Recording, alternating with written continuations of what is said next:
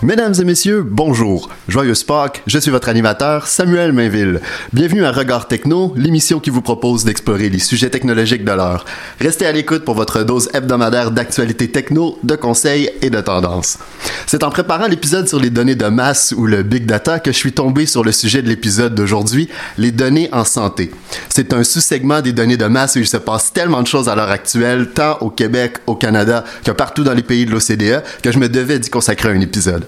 Nous allons découvrir que l'hébergement et la commercialisation des données en santé sont une industrie de plusieurs milliards de dollars très peu réglementée pour l'instant.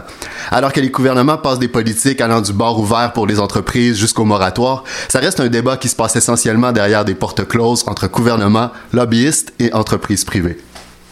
Comme toujours, je suis curieux de lire ce que vous pensez du sujet d'aujourd'hui. Je vous invite à me proposer des sujets technologiques que vous aimeriez qu'on aborde à l'émission. Pour me rejoindre, c'est simple, le site web de l'émission, regardtechno.com, où vous pourrez écouter les épisodes manqués et la page Facebook de l'émission sur facebook.com barre oblique Regard Techno. Avant de débuter avec notre sujet du jour, je tiens à remercier notre commanditaire Alice Media. Ils fournissent des sites internet et des solutions web aux entrepreneurs depuis 2011. Allez voir ça au alicemedia.ca, ça vaut la peine. Donc, euh, pour se mettre en contexte, regardons un petit historique des données de masse et surtout des données de masse en santé. Donc, on remonte à 1663, euh, où les statistiques sont adoptées par des universitaires et des mathématiciens, dont le plus célèbre, John Grant. Grant est reconnu comme le pionnier de l'analyse des données statistiques. On pourrait même l'appeler le père des données de masse, des données modernes, ouais. En effet, euh, l'analyse statistique de Grant a été utilisée pour la première fois dans le secteur de la santé pour aider à fournir des indicateurs précoces de pandémie, euh, comme pour la peste bubonique qui faisait des ravages en Europe à l'époque. On se déplace plus près de nous. 1865, Richard Miller Devens aborde les données de masse sous le concept d'intelligence d'affaires. Il en parle dans Encyclopédie des anecdotes commerciales euh, en décrivant l'histoire de Henry Furness, un banquier qui recueillait et qui analysait des informations commerciales pertinentes afin de gagner un avantage sur d'autres banquiers rivaux. Il est toujours présenté comme euh, la première utilisation de l'analyse de, de données volumineuses à des fins commerciales. Au début des années 1880, un jeune scientifique du US Census Bureau invente la machine à tabuler Hollerith. Le nom du jeune scientifique était Hollerith. C'était un dispositif révolutionnaire qui utilisait des cartes perforées pour traiter une grande quantité d'informations de données de recensement, qui réduisait le travail de recensement qui prenait une décennie à environ trois mois. Cette machine d'analyse de données constitue la base de ce qui est maintenant IBM. C'était donc un des premiers modèles d'ordinateurs américains. Aujourd'hui, euh, on utilise les données de masse dans énormément de domaines, mais ce sont les données de masse en santé dont je veux euh, vous parler aujourd'hui. Les données de masse en santé, ça provient de plusieurs sources. Ce sont évidemment vos dossiers médicaux, euh, les qui contiennent les médicaments prescrits, vos résultats d'analyse médicale et d'imagerie, les vaccins administrés, les sommaires des hospitalisations. Ça inclut aussi euh, les essais cliniques, tant privés que publics, euh, les bases de données médico-administratives et les données que le patient accumule lui-même grâce aux objets connectés on parle de, lecteurs de glycémie, euh, de fréquence cardiaque, ou à des applications mobiles, euh, comme les applications mobiles qu'on a dans notre téléphone qui nous permettent de nous aider avec notre sommeil, à faire le suivi de nos alimentations. Donc, tout ça, ça fait partie des données de masse en, euh, des données de masse en santé. Donc, on fait un petit tour du monde pour parler de qu'est-ce qui se passe avec les données de masse en santé, quelle est la législation avec les données de masse en santé actuellement? Donc, en France, dans les dernières nouvelles, on parle beaucoup de la France, on dit que le de regarder la France comme modèle. Donc, regardons ce qui se passe en France. Les données de santé sont euh, sont régies par la loi relative à l'informatique, aux fichiers et aux libertés, qui est une loi qui date de 1978. La réalité, c'est que le dossier des données de masse en santé est géré par décret. C'est une solution qui est un peu moins démocratique que des lois. Donc, il n'y a pas vraiment de loi qui a été passée par rapport à ça spécifiquement. Euh, donc, ça a mené à plusieurs initiatives avec le privé, dont Hépaté, qui est une cohorte de 25 000 personnes euh, hépatantes, donc des gens qui auraient euh, hépatantes. Des personnes hépatantes, ce sont des gens qui ont l'hépatite B, donc c'est le terme pour des gens qui ont, qui ont l'hépatite B. le but étant de mieux comprendre les hépatites.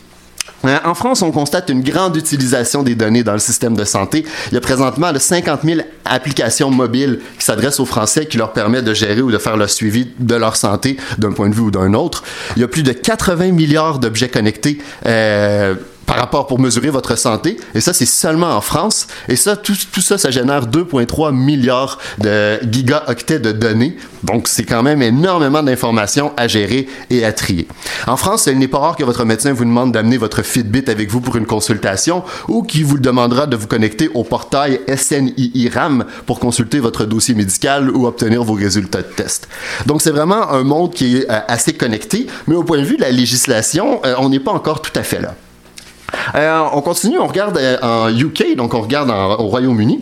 Euh, ils sont plus avancés au niveau de la législation grâce à ce qu'ils appellent le Quality and Outcome Framework, qui, a été formé par le, NHS, qui est le National Health Service, et ça l'établit des limites éthiques, tout en permettant de suivre des indicateurs de performance pour chaque projet. Donc le Quality and Outcome Framework, qui est quelque chose de beaucoup plus grand que juste les données de santé, mais qui s'applique aussi aux données de santé, crée vraiment une structure législative pour gérer les données de santé euh, en Grande-Bretagne. Et malgré cette législation-là, ça n'empêche pas euh, les projets privés, les projets pilotes là, qui se font aussi avec le privé, euh, tels que DataWell, qui est un logiciel de visualisation des données patients qui permettent aux professionnels de la santé d'avoir une vue complète du dossier patient, ou le Fresenius, le F-R-E-S-E-N-I-U-S, qui est un service de dialyse intelligent pour les patients qui ont besoin d'avoir recours au service de dialyse. Donc, ça évite des, des, problèmes euh, par rapport au service de dialyse.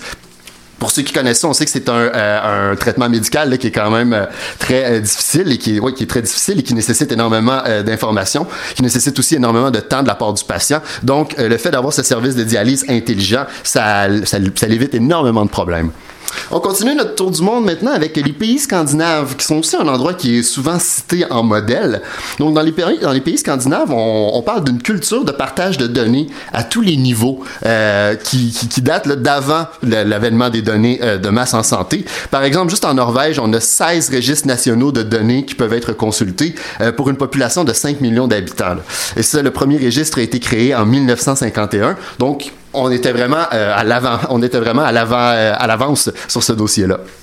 En Suède, 73 registres nationaux pour une population de 10 millions d'habitants, donc c'est quand même euh, beaucoup. Ça permet de mener à des partenariats publics-privés, tels que celui entre General Electric et le Karolinska Institute, qui est un institut public de Suède, et qui ont fait un partenariat ensemble pour aider la recherche sur les cancers pelviens. Donc c'est quand même beaucoup de, c'est beaucoup de progrès. On utilise ces données de master pour faire beaucoup de progrès en médecine en ce moment. C'est intéressant, ça nous amène à notre premier enjeu finalement, euh, cette collecte et cette analyse de données de masse en santé. Est-ce qu'on est pour, est-ce qu'on est contre? Il y a des bons arguments euh, dans les deux côtés. On va commencer avec les contre. Voyez-vous, un, gros argument qui est contre la collecte et l'analyse de données, euh, c'est la confidentialité et la, protection des données personnelles. Donc, on dit que la, protection des données personnelles est très difficile à, atteindre.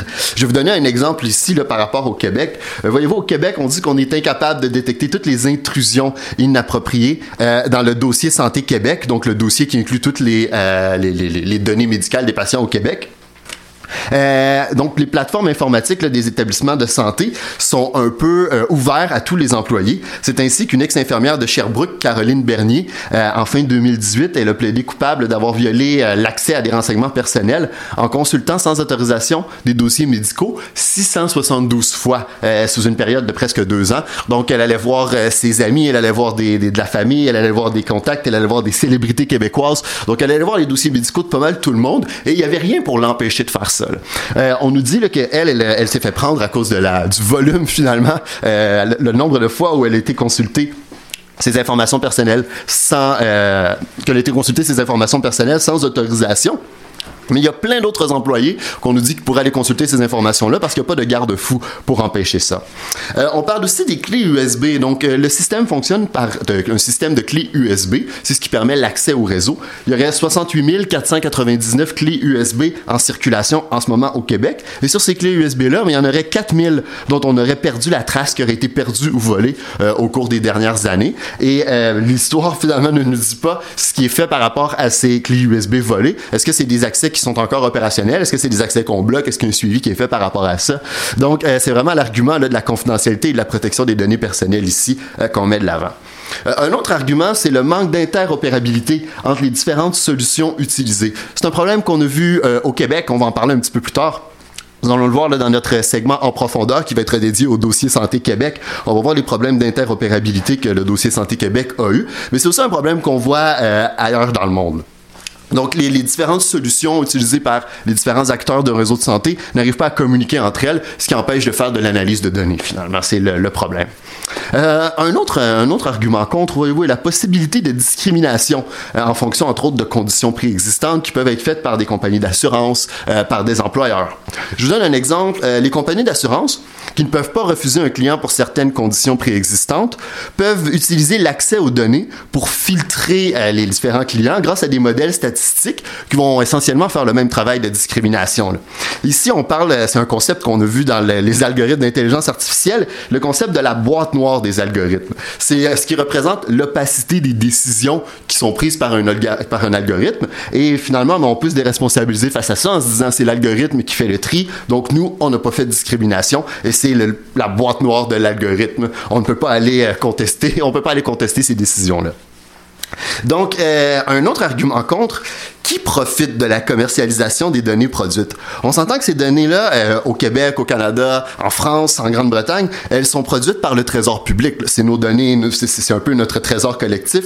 Cet ensemble, cette masse de données-là, ça appartient à la population. Donc, comment s'assurer que la population en profite euh, plutôt que quelques corporations? Donc, c'est aussi un argument contre. Si on n'a pas ces outils-là en place, ce serait, serait difficile d'aller de, de, ouvrir, les partenariats publics-privés. On ne peut pas savoir qui va profiter de ces données-là. De l'autre côté, il y a évidemment euh, beaucoup de données pour, beaucoup de données, beaucoup d'arguments pour euh, la collecte et le traitement des données de masse en santé. Euh, comme on l'a vu un peu plus tôt, les, dossiers de santé permettent une gestion avancée des risques et des maladies. Donc, on parle ici de prévention du suicide et de l'automutilation. Donc, il y a des, il y a des patterns il y a des, euh, oui, des patterns qui sont reconnus, qu'on peut voir avec les dossiers médicaux finalement, et qui permettraient de prévenir le suicide, donc d'agir en amont plutôt que d'agir lorsqu'il est trop tard. Donc c'est sûr que ça, c'est un très bon argument. Aux États-Unis, plusieurs programmes en ce moment utilisent les données de masse pour aider à prévenir les abus d'opioïdes. Donc euh, l'analyse de données de masse est un outil contre la guerre aux opioïdes. On sait que ça aussi, c'est quelque chose qui fait des ravages. Euh, on parle de recherche plus approfondie euh, pour guérir le cancer. Donc ça, c'est sûr que c'est euh, quelque chose qui est très intéressant. On veut, on veut, évidemment, on veut tous guérir le cancer et l'analyse de données de masse serait une avenue très importante pour participer à la recherche sur le cancer. Euh, on s'entend qu'on peut développer des nouvelles thérapies, euh, des nouvelles innovations grâce à ça et aussi ça améliore l'engagement des patients envers leur propre santé. Donc on parlait tout à l'heure d'objets connectés, on parlait de faire le suivi de notre alimentation, de notre sommeil avec des applications. Tout ça, ça inclut le patient à l'intérieur de sa santé et ça, c'est toujours très très, bon. Euh, la télémédecine, qui est quelque chose qui a vraiment euh, gagné en popularité avec la pandémie, eh bien, cette télémédecine est aussi améliorée par le traitement des données de masse. La télémédecine produit des données, et si on peut les analyser et s'en servir, mais ça évite les visites inutiles aux urgences.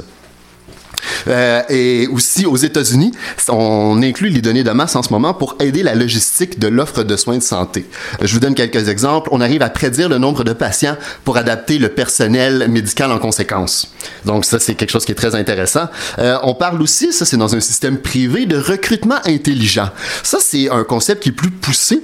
Aux États-Unis, on veut offrir le salaire au personnel de santé en fonction de l'offre et des besoins du personnel. Et ça, ce serait géré par des algorithmes pour permettre d'éviter les pénuries de personnel. Autrement dit, plus on en a besoin, plus on va aller recruter, plus on va offrir des gros salaires. Donc, c'est quelque chose qui évite les pénuries. Ça se fait moins dans un système public, mais dans un système privé, c'est quelque chose qui peut vraiment euh, se faire. On parle aussi d'amélioration de la gestion de la chaîne d'approvisionnement. C'est sûr qu'en santé, comme on l'a vu avec la pandémie, la chaîne d'approvisionnement, c'est quelque chose de fondamental. Donc, ça peut vraiment nous aider avec ça. Dernier argument pour, un argument que je trouve très très intéressant, c'est quelque chose qu'on commence à découvrir, ça s'appelle euh, l'analyse prédictive. Quand je vous parlais un peu plus tôt de prévention de suicide, c'est un peu ces outils-là que ça, ça l'utilise. Donc, on prend toutes les données qu'on a en ce moment et on essaye de prédire des tendances, soit au niveau d'une population ou soit au niveau d'un dossier en particulier. Pour ça, euh, on a besoin de quatre indicateurs. On utilise quatre indicateurs de la qualité de nos données de masse. Ce sont là les quatre V euh, en données de masse. Ça s'applique pour la santé, ça s'applique aussi dans d'autres domaines. Donc, ce sont la variété des données, on veut des, on veut des données qui viennent de plusieurs sources, euh, la valeur des données, on veut des bonnes données, le volume de données, on en veut beaucoup, et finalement, V, la vitesse, la vitesse de création et de traitement des données. Donc, il faut que les données soient facilement euh, créées, donc on puisse accéder rapidement et puissent être traitées rapidement grâce aux différents outils. Euh, par exemple, un projet pilote d'un groupe de chercheurs américains euh, qui a permis de développer un modèle statistique pour aider à prévenir le diabète en utilisant les données connectées sur euh, collectées auprès de seulement 3000 personnes, sont arrivés à développer un modèle qui permet euh, de, de, de, de, flaguer ou de- d'identifier des dossiers euh, qui pourraient être atteints du diabète dans un avenir plus ou moins proche. Donc, euh, ce sont tous des, euh, ce sont tous des avis vraiment intéressantes. Je crois évidemment que les, les pour sont, les pour gagnent énormément là, sur les contre. C'est sûr que c'est un débat qui est en cours, mais on ne devrait pas s'empêcher de collecter et d'analyser les données de masse en santé. On ne peut pas se priver de cette innovation-là. Par contre, comment on le fait et qui en profite, euh, c'est quelque chose qu'on va voir euh, tout de suite après, euh, tout de suite après la pause.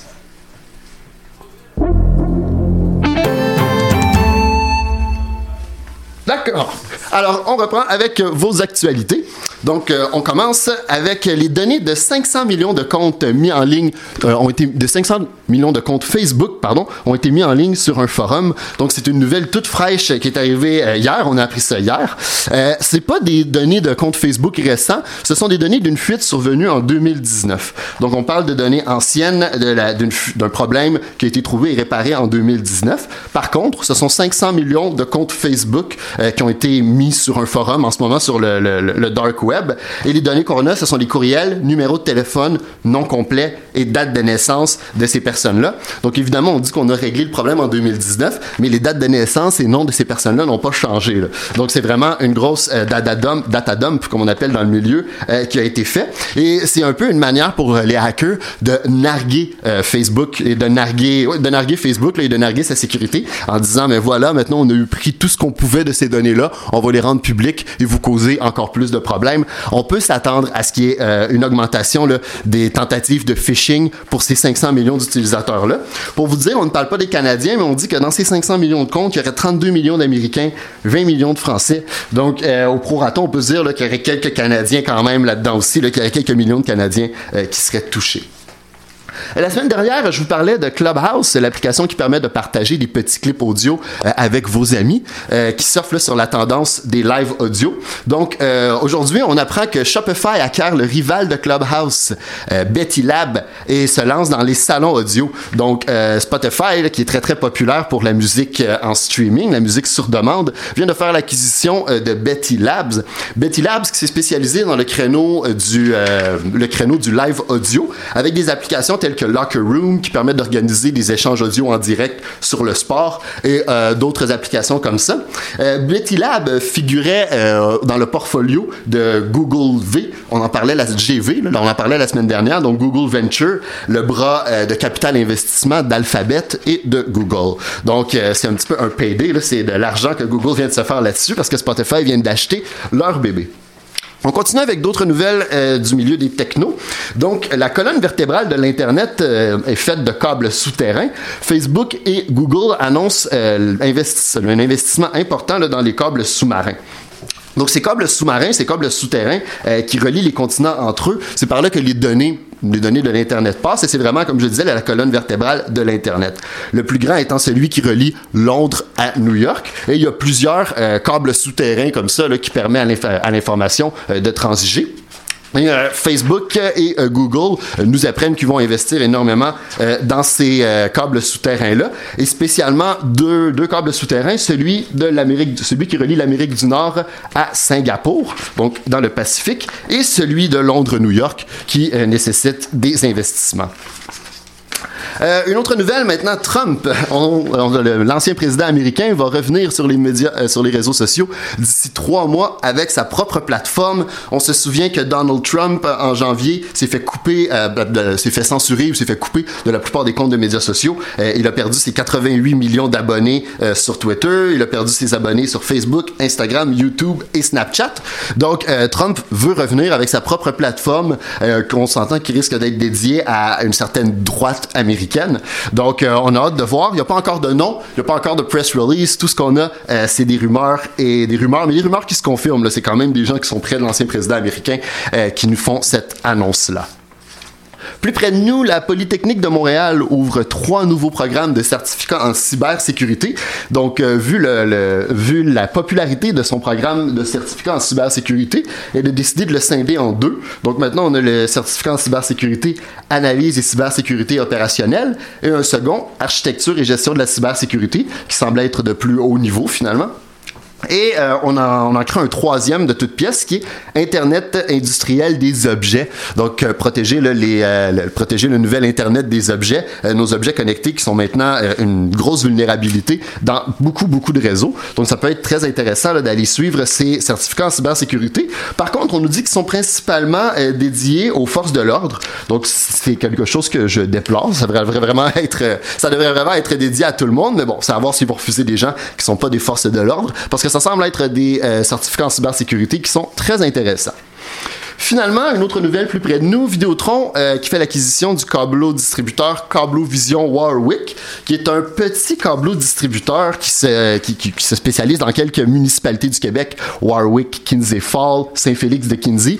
Donc, ils avaient un peu le monopole là-bas et Vidéotron vient d'arriver et de les, euh, de les acquérir, ce qui va, oui, permettre à, ces, euh, à cette population-là d'avoir le service avec Vidéotron, mais ce qui augmente encore la, la consolidation des médias au Québec. Il y a très peu de euh, il y a très peu de joueurs au Québec, il y a très peu de, de, de, oui, de joueurs dans les télécoms au Québec. Et bien ça, cette acquisition-là, ça consolide encore plus la, la, la ça consolide la consolidation, oui, euh, des médias au Québec. Nous allons prendre une courte pause et au retour, notre segment en profondeur. Mais je m'en voudrais d'aller à la pause sans remercier notre commanditaire Alice Media euh, qui héberge vos sites internet et sur des serveurs situés ici même au Québec pour moins de 9 dollars par mois. Visitez le alicemedia.ca barre oblique hébergement pour les détails.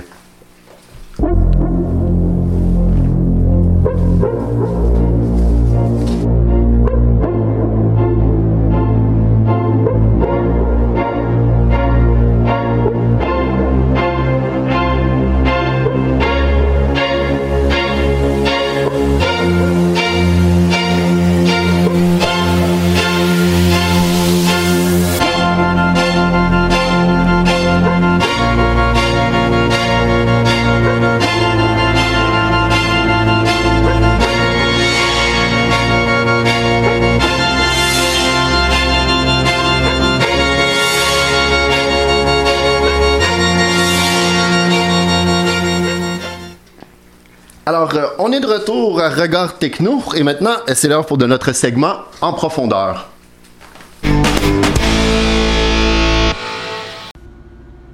Alors, nous sommes de retour avec notre segment en profondeur. On se demande ici au Québec d'où proviennent les données de masse en santé, d'où provient notre trésor de guerre? En trois mots, Dossier Santé Québec.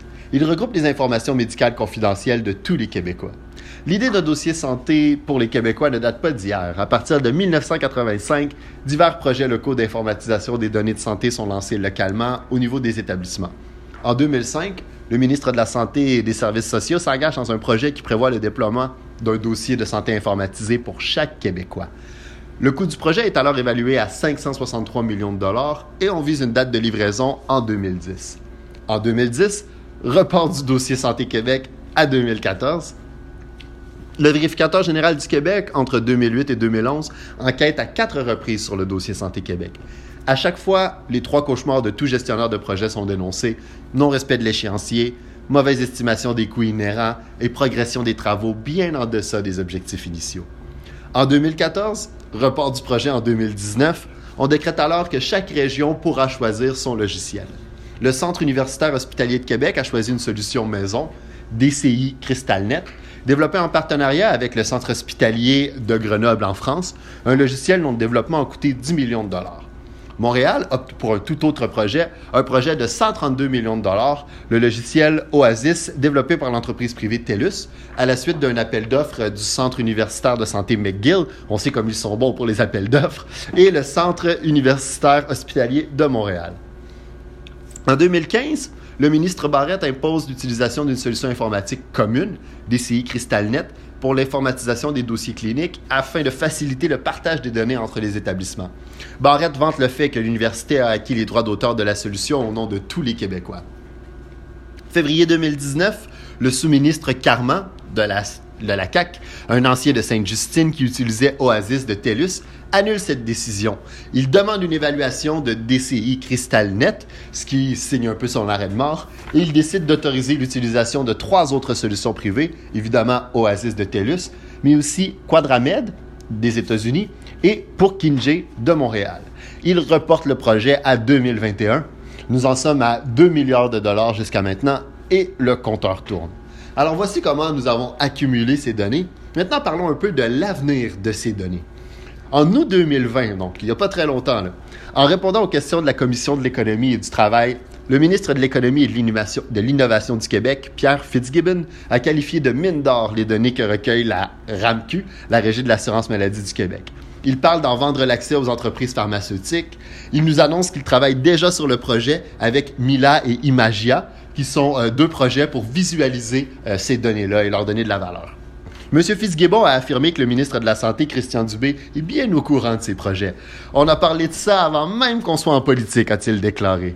Pour moi, c'est la définition même de gouvernance opaque, de gouverner derrière des portes closes, prendre des, des décisions avant même d'être élu au gouvernement, avant même d'accéder au ministère et de connaître les informations. La semaine dernière, le ministre délégué à la transformation numérique gouvernementale, Éric Kerr, bloque un amendement de Québec solidaire qui vise à interdire la communication de renseignements de santé à des fins commerciales. Il montre son intérêt pour la commercialisation des données de santé. Il vante le modèle français. Il dit Personnellement, moi, c'est un modèle qui me plaît, dans un cadre sécuritaire comme celui qui a été mis en place par la France. Mais on l'a vu, la France n'a pas de modèle sécuritaire, elle n'a pas encore légiféré dans le dossier. Comme on l'a vu, la France cherche aussi la meilleure avenue dans ce dossier, et bien qu'elle soit plus avancée que nous, ce n'est pas un modèle de la commercialisation des données comme la CAC semble vouloir nous faire croire. En France aussi, on leur, on leur dit de regarder les pays scandinaves. Il n'y a pas de mauvaise réponse, mais c'est une décision qui doit être prise par la population à la lumière des informations que nous avons maintenant, pas pour deux ministres avant de se lancer en politique. Le dossier des données de la santé au Québec est important et nous devons avoir un débat de société sur l'utilisation que nous voulons en faire. Alors, on en fait quoi de nos données? On les garde pour la recherche? On en fait le commerce? Je veux vous entendre. Sur la page Facebook de l'émission ou facebook.com regard techno ou sur le site web de l'émission regardtechno.com où vous pourrez aussi écouter les derniers épisodes que vous avez manqués. Alors, c'est tout pour nous aujourd'hui, c'est tout pour cette édition de Regard Techno. Moi, je vous retrouve la semaine prochaine, dimanche, dès 10h ou en rediffusion les lundis à 21h. Vous pouvez aussi nous retrouver sur regardtechno.com. Je suis votre animateur, Samuel Mainville. À la semaine prochaine.